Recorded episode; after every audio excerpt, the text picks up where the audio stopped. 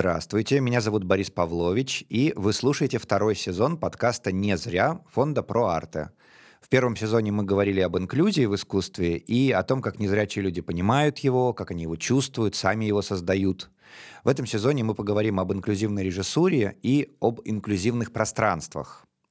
А сегодня мои собеседники в студии Яна Тумина, Дмитрий Крестьянкин и Иван Куркин. Мы люди, которые какое-то количество лет уже такое приличное, э, среди всего прочего делаем инклюзивные проекты, и интересно как-то сверить часы, вообще как это устроено, как это работает, э, почему за этим столом так мало людей, где же толпы режиссеров, которые тоже занимаются инклюзивным театром, ну и все, что по дороге у нас возникнет как важные темы для разговора. Наверное, так как, может быть, нас слушают те, кто не смотрел наши спектакли, давайте, может быть, для начала в двух словах расскажем, кто чего успел сделать, да, потому что что такое инклюзивный театр? Это театр, где так или иначе участвуют, участвуют в создании, участвуют в исполнении люди, нуждающиеся в дополнительной помощи, люди, а, которые являются исключенными из общества по каким-то причинам, а, и почему, собственно, возникает термин инклюзия, то есть включение, да, для того, чтобы эти люди оказались включены ну, в нормальное устройство общества, в полноценную жизнь, да, требуются какие-то дополнительные условия, усилия, и вот эти вот условия и усилия по включению невключенных – да, это, в общем, и есть инклюзия. И понятное дело, что театр как место, где люди собираются вместе, это какая-то такая хорошая ситуация, чтобы включаться друг в друга. И есть э, театр, да, где помимо профессиональных, привычных, таких вот э, актеров, которые всегда выходят на сцену, мы знаем, что купили билеты, вот они там будут. Вот бывают какие-то спектакли, где э, неочевидный состав артистов, э, и вот это вот особенно интересно, может быть, даже состав постановочной группы. Вот, поэтому мне как раз хотелось вот расспросить вас, что вы делали в том, что можно называть инклюзивным театром, ну и, может быть, ваше определение того, что это такое. Ну, я с определения, наверное, не буду начинать, потому что только что ты дал хорошее, интересное определение. Я буду о них думать, может, у меня что-то родится. У меня очень маленький послужной список, поэтому я могу назвать только три проекта на самом деле. И вообще всегда смущаюсь, когда меня называют или специалистом, или как-то хотят со мной советоваться на эту тему. Но я могу поделиться опытом. У меня был первый проект, который состоялся в Упсало цирке. И это был спектакль, ну, такой цирковой спектакль, или спектакль в цирке. А, а, Я Басё. А, вторая моя работа была в Волгограде. Она состояла из двух этапов. Это была лаборатория, такая театральная лаборатория с родителями особых детей. И там важно было просто наладить связи и между ними, и с ними. И, в общем, в результате этой лаборатории мы поняли, что мы готовы привлечь уже детей этих родителей и вместе с родителями с детьми сделать работу. А, и третья история, да, работа называлась «Герои». Вот. Не потому что Волгоград, а потому что, в общем, показалось, что все эти и родители, и дети — это, в общем, в какой-то смысле героические люди, и там были их личные истории, потом, может быть, подробнее расскажу. И вот третий проект состоялся в БДТ на малой сцене а, с ребятами из фонда «Антон тут рядом», и с актерами из театра «Кукол», и с двумя актерами БДТ. Это Витя Княжев и Алена Кучкова. Тоже, в принципе, с кукольниками. Поэтому, в общем, мы дерзали как-то обращаться и к театру кукол, и к театру предмета. Но это скорее для театроведов там разбираться, с чем мы работаем, какие у нас инструменты. Главное для нас были, конечно, ребята. Вот и все. Поэтому я могу вот как-то между этими тремя историями как-то путешествовать и за собой. Ну, один, увлекать. два, три много. Да. Поэтому э, есть предмет для разговора. Да. да. Давайте, Ваня. Угу. Давайте, да, я продолжу. Э, я в основном работаю с подростками, э, и мы делали... В основном все, что мы делали, это какие-то лабораторные истории, которые не становились ну, и не предполагались как репертуарные. Обычно это какая-то лаборатория, которая э, кончается показом, и, в принципе, так и подразумевается, что вот э, так, такая короткая история. Поскольку я руковожу детским лагерем, многие проекты были сделаны там или в сотрудничестве этого детского лагеря, который называется «Нить Ариадны». Ну, вот мы делали, например, несколько лабораторий вместе с новой сценой Александринского театра. Этот проект назывался «Сочевальня». Это ребята сами придумали такое название. это немножко странное. А, в основном это такой как бы документальный театр, рассказывающий о жизни подростка в городе сегодня и так далее. И там всякие проблемы, типа там нельзя покрасить волосы, охотиться и такого рода вещи. И, естественно, не только в лагере. Я делал проект с подростками. Вот был еще, например, проект э, в Тюмени, э, в, те, в театральном центре «Космос», где мы сделали тоже такой, скорее даже свидетельский э, спектакль про семьи, которые разрушаются. Потому что у ребят почти у всех были истории, связанные с тем, что родители расстались. И у нас был материал изначально, который был тоже про это, и получился такой вот спектакль э, «Пусть они всегда танцуют» про то, как ребенок переживает расставание родителей. И это, кстати, был вот это был, кстати, репертуарный спектакль, и он шел, э, по-моему, больше года даже и поездил по всяким фестивалям. И последние, получается, уже два года э, я вот работаю с компанией «Не зря», с проектом не зря, не знаю, как правильно сказать, компания, проект, группа, коллектив, банда. Дима подсказывает банда, хорошо. С бандой не зря, э, где участвуют э, незрячие э, артисты, непрофессиональные и профессиональные зрячие артисты, и зрячие волонтеры. И мы сделали в прошлом году э, форум театральный спектакль, тоже где незрячие участники рассказывали о том, с какими проблемами они сталкиваются. А, и сейчас мы продолжаем работу совсем в другом формате. Мы хотим сделать такой партисипаторный опыт, э, в котором зрители будут приглашены э, прямо в гости, вот э, в гости в пространство, в котором живут такой небольшой воображаемой коммуной незрячие и зрячие люди вместе. Спасибо. Дима. Вот я Дима Крестьянкин. Я делаю, делаю в основном тоже много с подростками спектаклей. Э, с проектом «Театральный дом» э, благотворительного фонда «Подари мне крылья» я делаю спектакли значит, с ребятами из домов и приютов, в том числе с учащимися коррекционных интернатов.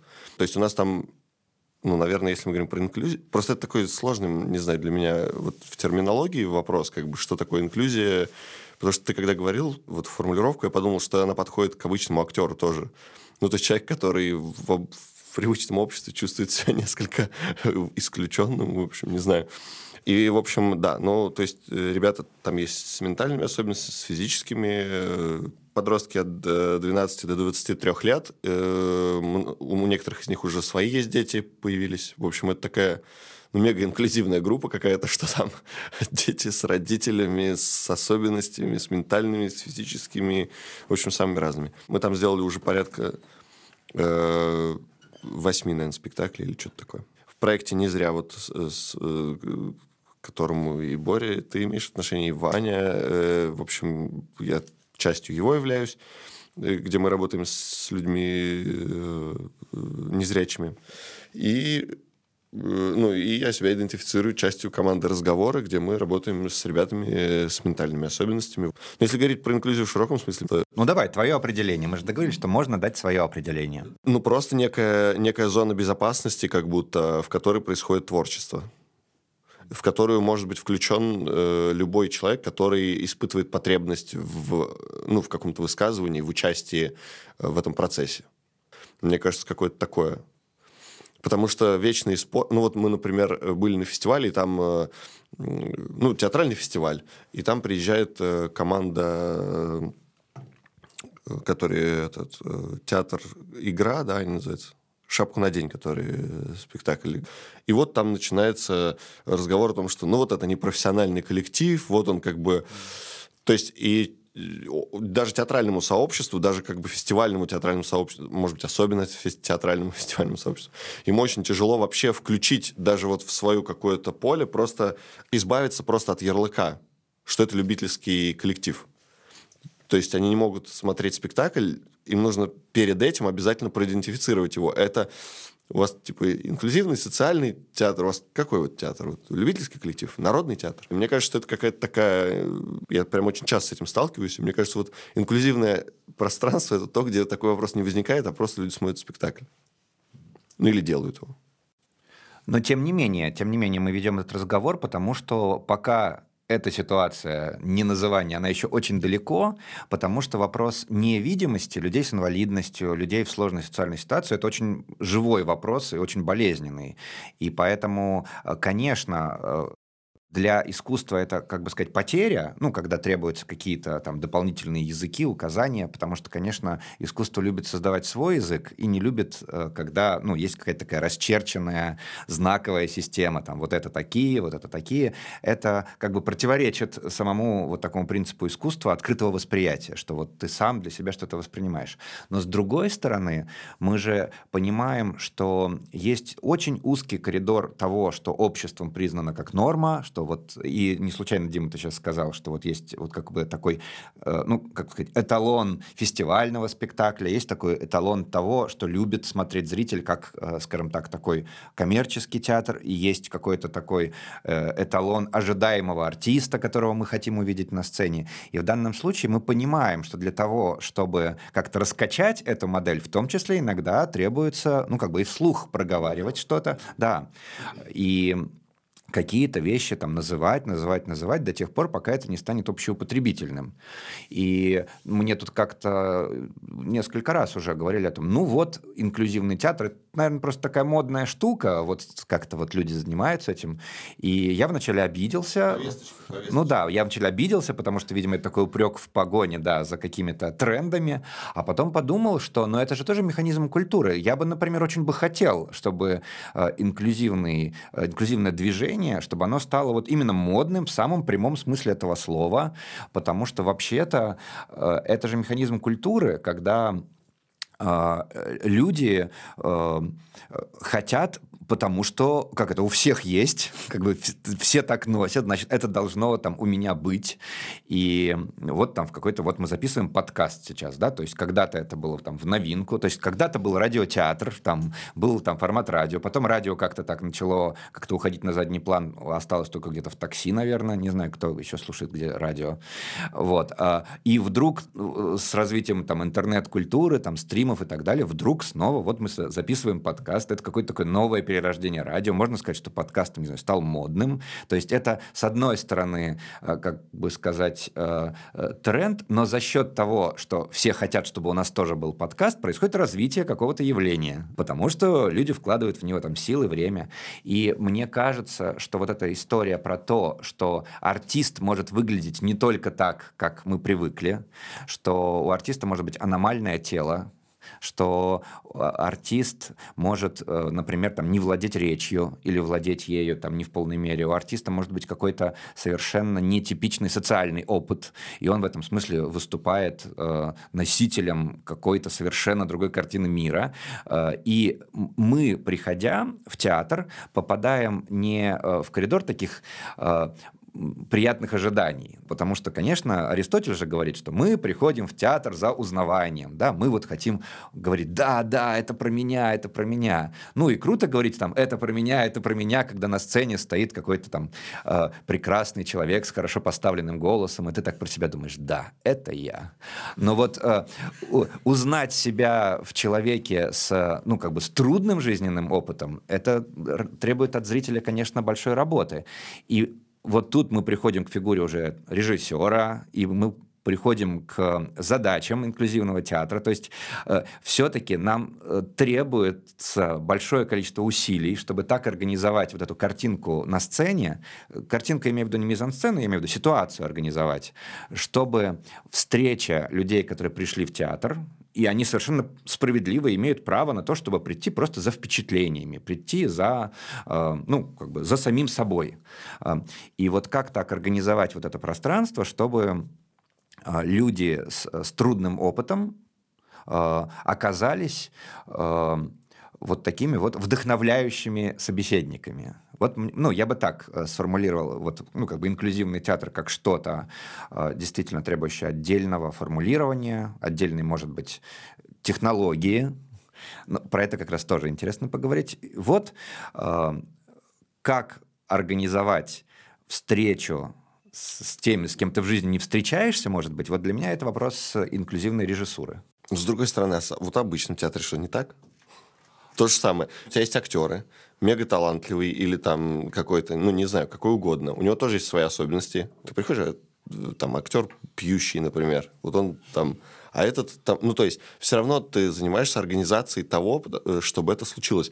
Более того, в одном спектакле кто-то приходит, смотрит и говорит, этот актер гениален, просто гениален, а в другом он говорит, вообще нет, потому что ему организовали по-разному бытие как бы и видимость. То есть, мне кажется, это в принципе к театру относится. Ну, ну то есть тебе кажется, что нет вообще вопроса об инклюзивном театре? Нет, мне кажется, что вообще сам, сам театр, он как бы подразумевает некую ин, ин, инклюзию как бы.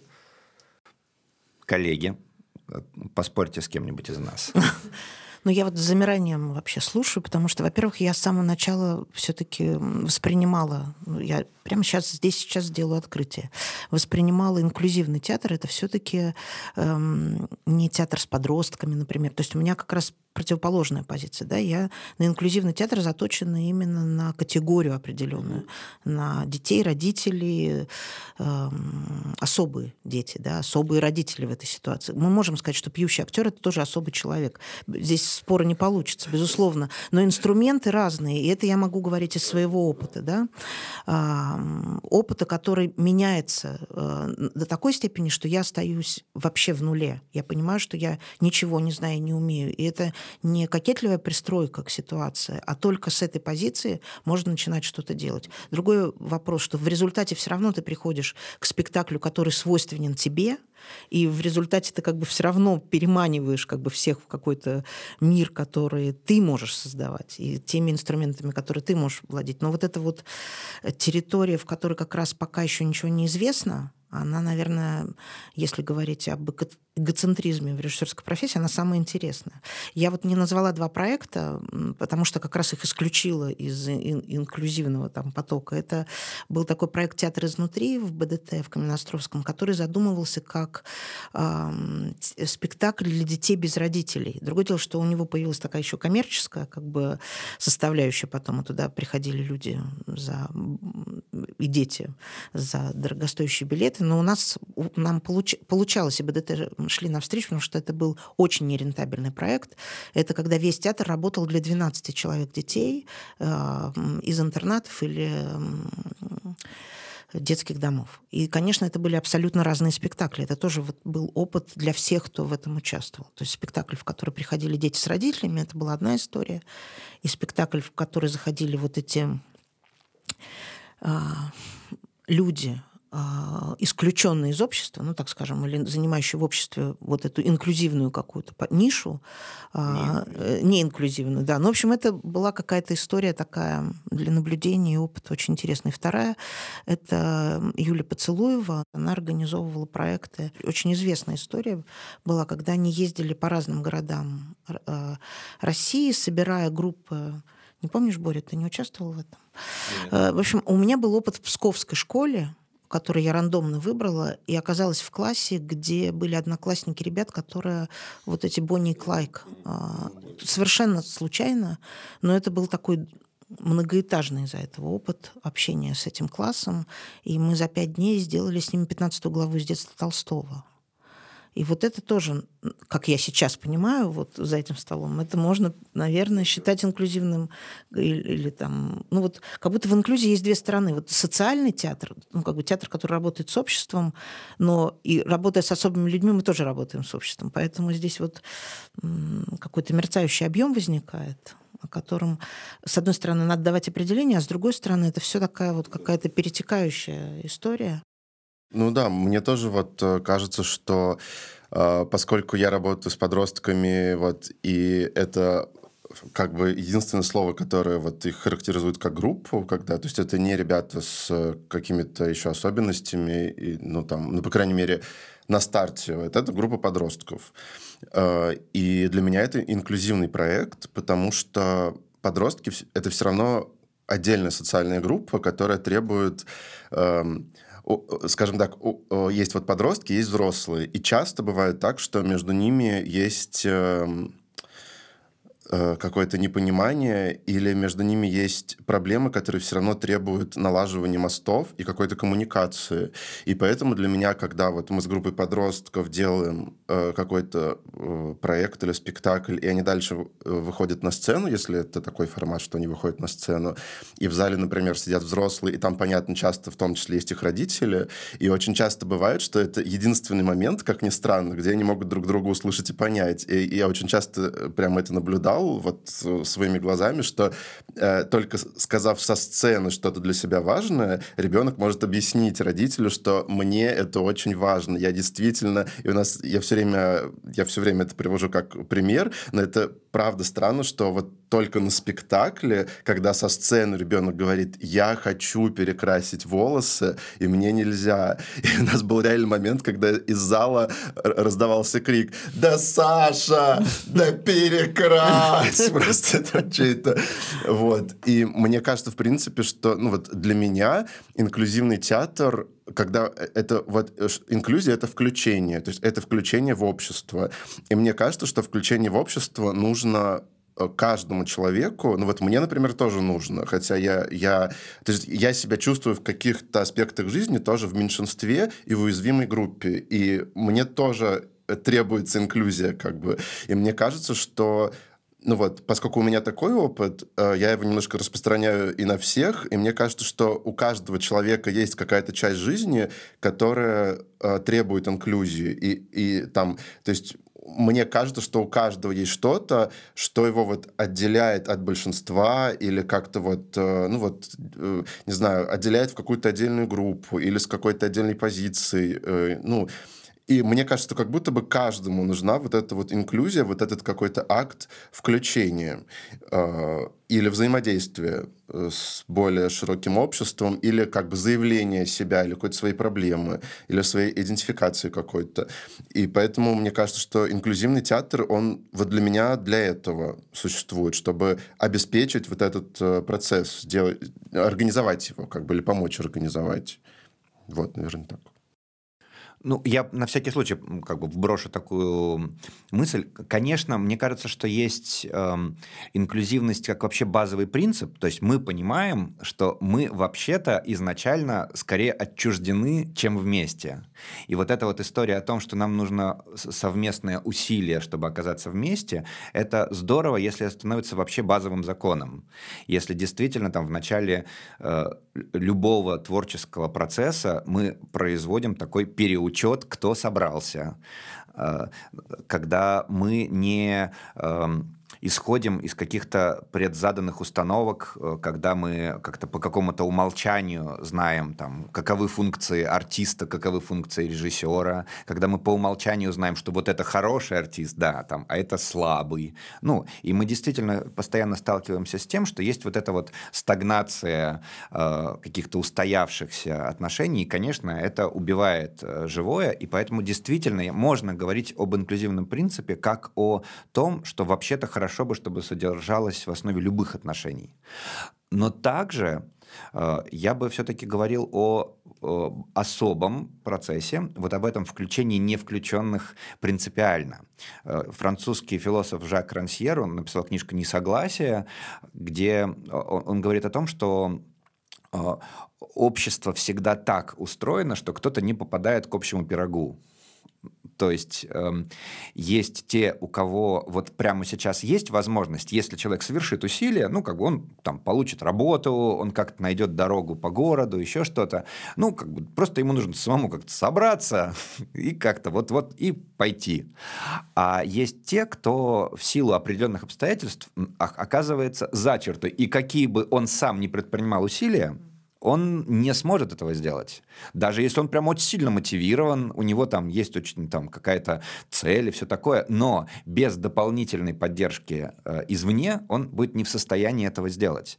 И Рансьер говорит о том, что нужно все время производить такой переучет общества, а кто сейчас оказался за бортом, кто сейчас деклассированный, и что, например, когда мы привыкли, мы договорились, что, о, там, мы поставили пандусы, вот у нас теперь там инклюзивный офис. Ну, потому что как бы вот все же э, лифт есть, да, а, и происходит э, такое вот, как бы такая подмена, что мы как бы однажды пере... произвели переучет, но на самом деле э, как бы перемены, может быть, и не произошло. Или, например, мы навалились и задумались вот об этих людях, но потеряли каких-то других, да, и вот этот процесс, он является таким вот Э, базовым э, устройством человечества. Все время кому-то не хватило места у костра все, все время кто-то остался там, за пределами пещеры на холоде. И в этом отношении есть разница, ну, скажем так, между, там, не знаю, Ваней и э, какими-то э, подростками, там, между подростками и подростками, между там, детьми в семье и детьми без родителей. И эта разница, она как бы фундамент, фундаментальная, потому что э, как бы родители — это и есть те люди, которые, ну, ну как бы осуществляют сопровождение ребенка в жизнь. И в этом смысле, если этих родителей нет, то это сопровождение должно сделать общество. Да? И э, в том числе э, как бы театр может тоже взять на себя вот часть вот этой работы, да, осуществить вот эти какие-то наведения мостов. И поэтому э, я думаю, что имеет смысл, наверное, сейчас сосредоточиться именно вот на инклюзивном театре, который наводит мосты там, где они, ну, как бы в принципе не построены. Э, и понятное дело, что театр не может заместить заместить собой э, социальную картинку, мы, ну, мы не там, вот э, э, выпал снег, да, и вот как-то вот мы все сюда как-то с трудом добирались по сугробам, да, а там а, но, но это надо просто как это шире шагать и чуть раньше из дома выйти. А для незрячего человека, например, оказывается выключена вся тактильная навигация потому что все вот эти направляющие на асфальте, которые там, может быть, там прекрасно сделаны, там все вот они положены, даже вот в центре города они там, может быть, даже почти везде есть, ну все, выпал снег, его не убрали, и все, город отключен а, а, от самостоятельного передвижения незрячего человека, потому что как бы сугробы отменили всю городскую навигацию. Да? И, и, и в этот момент э, в, все, без дополнительного сопровождения, да, незрячий человек уже просто не сможет передвигаться вот среди сугробов. Да? А, и, например, действительно, вот есть люди с ментальной инвалидностью, есть люди с ограничениями в э, физической активности, а, и они не выйдут на сцену, ну, например, потому что их не примут в театральный институт. Ну вот, например, да, вот, скажем, эта тема, которая мне кажется очень такой важной и болезненной, это э, вот э, тема профессии. Да? Дима сказал о том, что на фестивалях всегда уточняют, профессиональный или непрофессиональный коллектив. Да? Еще, еще где учились. Да. Не только на фестивалях, да, это да, вообще... Ну да, да, вообще, да. да. Бесконечно вот, вот, например, для человека с инвалидностью получить э, образование в сфере театрального искусства, это достаточно, ну, такой квест, э, Потому что, э, насколько я знаю, существует профессиональное образование только для неслышащих артистов. И вот в Москве есть специальный институт, и вот есть дипломированные э, актеры, там есть театр недослов, есть, э, как бы, есть театр неслышащих артистов. Они играют на жестовом языке, и они получили дипломы о высшем актерском образовании. Э, вот у нас как бы есть такой прецедент. Но, например, э, незрячий артист может получить диплом, человек с ментальной инвалидностью может получить диплом. В данный момент нет. И надо сказать, кстати говоря, не только в России. Это вообще в принципе такой вот кейс э, сложный. И раз мы говорим с вами здесь именно, например, о профессиональном театре, мы, например, понимаем, что э, режиссер в каком-то смысле слова начинает компенсировать это отсутствие профессиональных навыков, ну, потому что мы же понимаем, что эти профессиональные навыки нужны. Мы же не будем сейчас как-то кокетничать и говорить, что актеры зря учатся или еще что-нибудь. Я, я считаю так. А, ну давай, кокетничай. Так, нужно ли образование?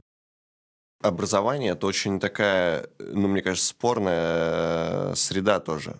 Потому что на вступительных сидишь, и тот человек, который легко поступает к Додину, никогда в жизни не поступит к Бызгу. И наоборот. Ну, Это может быть, значит- и слава богу. Да-да-да, абсолютно, слава богу. Но э, имеется в виду то, что критерий вот этих вот профессиональных навыков, он, он размыт. Э, и для каждого набирающего мастера он свой. Именно поэтому теоретически человек там без зрения, грубо говоря, тоже может поступить по идее, по идее. Ну, По грубо как- говоря. Вот, кстати, по какой идее? Вот у какому мастеру могут поступить незрячие Ну, вот если я был мастером, нет, вот в данный момент, вот будет весной набор. В какую мастерскую может подать документы? ну, сейчас нет, я думаю, нет. Система, система не готова принять. Мы Да, же да, понимаем, да. что мы не только на мастерстве учим. Это студент, он обязан, обязан, получается, поступив, проходить через все дисциплины, и никто не будет для него, к сожалению, создавать э, свою программу. Вот в чем дело. То есть институт не готов. Но потихоньку как будто это чуть-чуть меняется, мне кажется, сейчас, потому что, э, во-первых, сейчас шли разговоры, я не знаю, насколько они пришли к чему-то или нет, вот они хотели как раз э, э, Петербургский театр э, глухих, глухонемых э, ребят. Песочинский, глухих. вы. Да, да, да. Ни вот к они чему не пришли. Ни к чему не пришли. Ну, тоже мы с ними встречались, говорили, что-то они там... Ну, там, там, ладно, там отдельно, там немножко сложная Нет, была я как ситуация. раз и начал с того, что слабослышащие и глухие да, да, это да. единственные Но- люди, которые имеют дорогу в, про- в профессию легальную. Я вот к тому, что как бы по чуть-чуть, как будто, вот, например, сейчас на продюсерское незрячее, я знаю, поступил вот кто-то, э, точнее, поступает, Слава узнавал, вот э, наш Слава, и его какой-то товарищ, который занимается всякими организациями всяких проектов, вот он говорит, я хочу на продюсерский. И мы для него узнавали, и продюсерский факультет сказал, что все можно, да, без проблем, ну, как бы ничего страшного. Он будет поступать, да? Да, да, да. По-моему, он причем будет поступать только в магистратуру, короче говоря. Ну, то есть, потому что это уже взрослый человек, как бы у него там есть уже образование. какое-то. Но как будто бы это сейчас нет, но вроде какой-то вектор направления есть. Надо следить прямо за этой историей, потому что это был бы очень важный прецедент в Петербурге. Ну, Ну, наверное. дай бог, да, чтобы это сдвинуло. Так, ну вот, но все-таки на данный момент э, будем сейчас только голосовать за то, чтобы Дима набрал курс, и этот курс тогда мог бы на- проламывать этот лед, э, чтобы действительно там пересматривались какие-то особенности учебных программ и так далее. Но на данный момент все-таки вот эта история про отсутствие профессии... э, Ну, там сейчас, ну, знаешь, сейчас я подумал еще, там есть еще конкурс, вот эта ситуация конкурса, да? То есть там же совокупность каких-то вещей смотрится, наверное, в этом трудность. То есть, грубо говоря, заходит 10 человек, все 10 танцуют, но вот этот танцует лучше, поэтому он этот тур проходит. И в этом смысле человек, э, например, незрячий, он будет заведомо в более слабой позиции находиться, потому что у него нет, наверное, какого-то количества опыта, который есть у его же там сверстников. Ну, я сейчас утрирую, но Ну, то есть, давайте говорить впрямую. Э, Вообще поступление в театральный институт – это принципиально неинклюзивная история, потому Ну да, что... это конкурс. Да, Да, а есть конкурс – это и есть иерархия. Да, да, да, конкурс – иерархия. это Да, и да, да. соперничество, подавление Да. слабых, Конечно, выделение да. сильных и Да, так да, да. далее. Да. Очень неинклюзивно. Это супер неинклюзивная история, и э, мы тут с вами говорим о том, как важно учитывать особенности, а потом ты же, Дима, садишься на вступительные экзамены и соучаствуешь вот в этом как бы естественном отборе, когда сильнейшие должны там как-то вот э, доказать свое право на то, что они сильнейшие. Э, И в этом отношении это, это- это как бы такой вот э, это такая данность. Э, Я не думаю, что в ближайшее время она будет, э, как это сказать, преодолена. Э, Вообще искусство э, и естественный отбор это тоже такие вещи, которые друг другу как-то в затылок дышат, потому что, ну, как бы есть, э, как Кабаков, э, Кабаковы назвали свою выставку, в будущее возьмут не всех, да, не всех повесят в, в Эрмитаж, да. Ну вот, э, короче, вот, еще вот, мысль, так, знаешь, какая, да. что э, это же академический э, институт, так скажем. То есть он дает, тут есть, тут важно провести, мне кажется, грань. Ты говоришь э, искусство, а мы говорим как бы от- о неком, ну, может быть, ремесле, что ли, не знаю, наборе навыков, которые дает институт, что ли. Короче говоря, если ты закончил его с красным дипломом, это не значит, что ты будешь заниматься искусством. И точно Но же- если ты не получил никакого диплома, шанс, что ты будешь за- заниматься искусством, очень низкий. Ну вот я ставлю под сомнение как бы эту штуку, потому что, э, ну не знаю, то есть... э, Ну вот все сидящие за этим столом имеют диплом. Мне кажется, это совпадение. Ну, кстати, вот, Ваня, ты тоже хотел поспорить с необходимостью ну, образования. Я вот думаю, э, просто мне, в принципе, у меня несколько есть э, комментариев, потому что ты говорил. Вот, например, хороший, хороший пример со снегом. Я вот что-то так подумал, мне кажется, что вот если, допустим, вот сегодня у нас будет репетиция как раз с ребятами в «Не зря», и э, я не знаю наверняка, ну, сейчас пока, в принципе, это неизвестно, но мне кажется, что если у них спросить, там, ребят, как добрались, вам было сложно, возможно, многие скажут, вообще нет, мы там живем которую зиму, мы спокойно передвигаемся, это вообще не проблема. И мне кажется, что тут есть так, такой момент, что мы тут такие собрались, и вот, значит, вот у нас есть вот такие вот люди, такие люди, как нам их э, включить? А э, на самом деле, когда вот приходишь непосредственно в группу и спрашиваешь, оказывается, что проблема вообще в чем-то другом.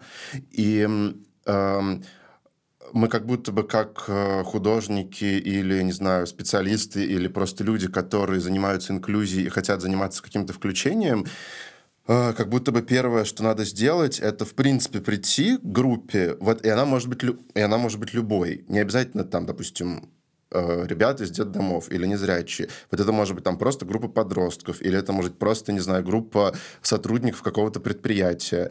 И э, мне кажется, что если в любую группу прийти и сказать, ну, и там поговорить, э, окажется, что у группы э, есть какие-то общие трудности или проблемы, или там, ну, что-то их объединяющее, что требует инклюзии в том числе. Понятно, что когда мы смотрим вот так отстраненно, да, конечно, в первую очередь видны вот эти вот такие отдельные, э, возвышающиеся над всем другим группы, вот, которые мы можем здесь обозначить.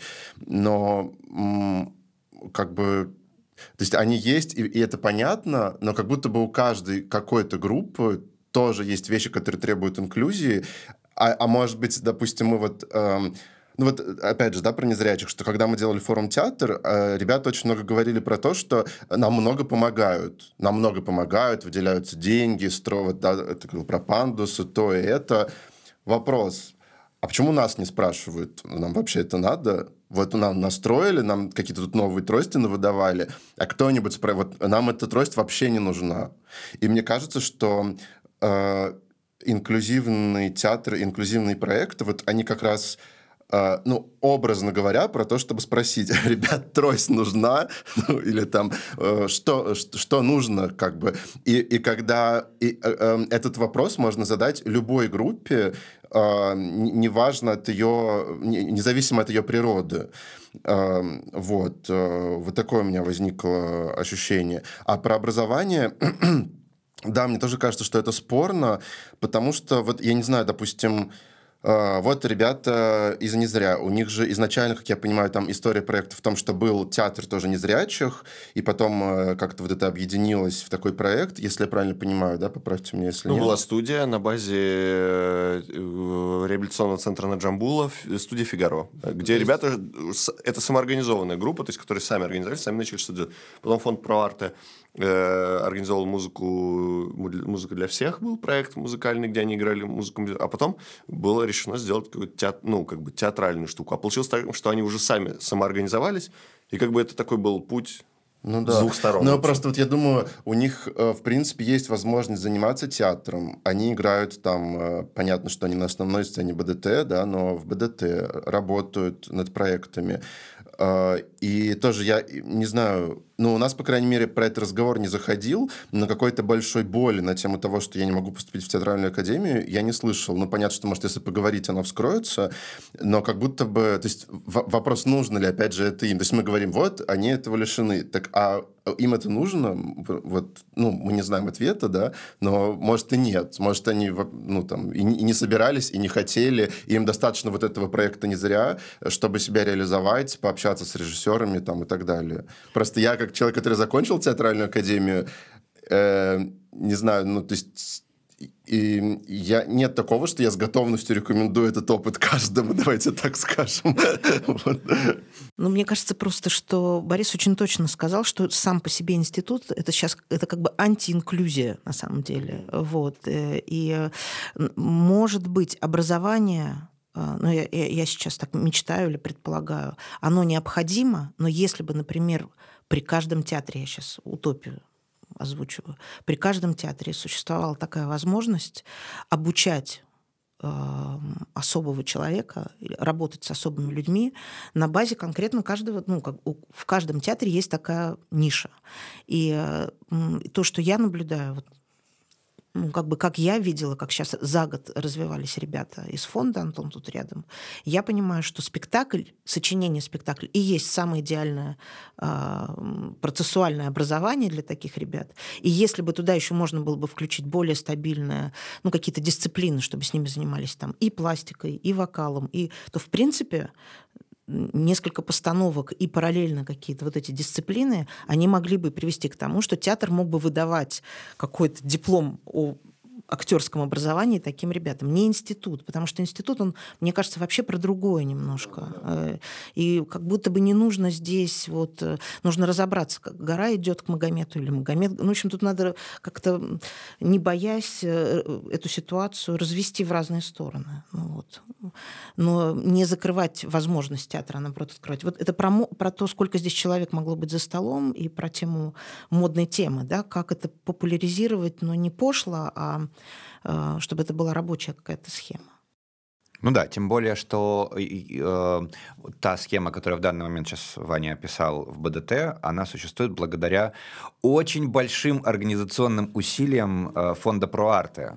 То есть в данном случае э, это не театр выступает инициатором этой всей истории, а все-таки э, фонд берет на себя огромную организационную работу по тому, чтобы это все случилось. И в данном случае здорово, что театр идет навстречу и откликается. И Э, центру Антон тут рядом и фонду ProArte, но без вот этих вот огромных организационных усилий этого бы не было. В этом смысле, эм, почему, мне кажется, мы и по-прежнему можем говорить об инклюзивной режиссуре, потому что, э, как бы мы сейчас не формулировали по-разному философию этого дела, э, мы не можем миновать тот факт, что кто такой режиссер? Режиссер — это организатор процесса. И то, что этот процесс требует какой-то дополнительной организации, ну, как бы, это факт.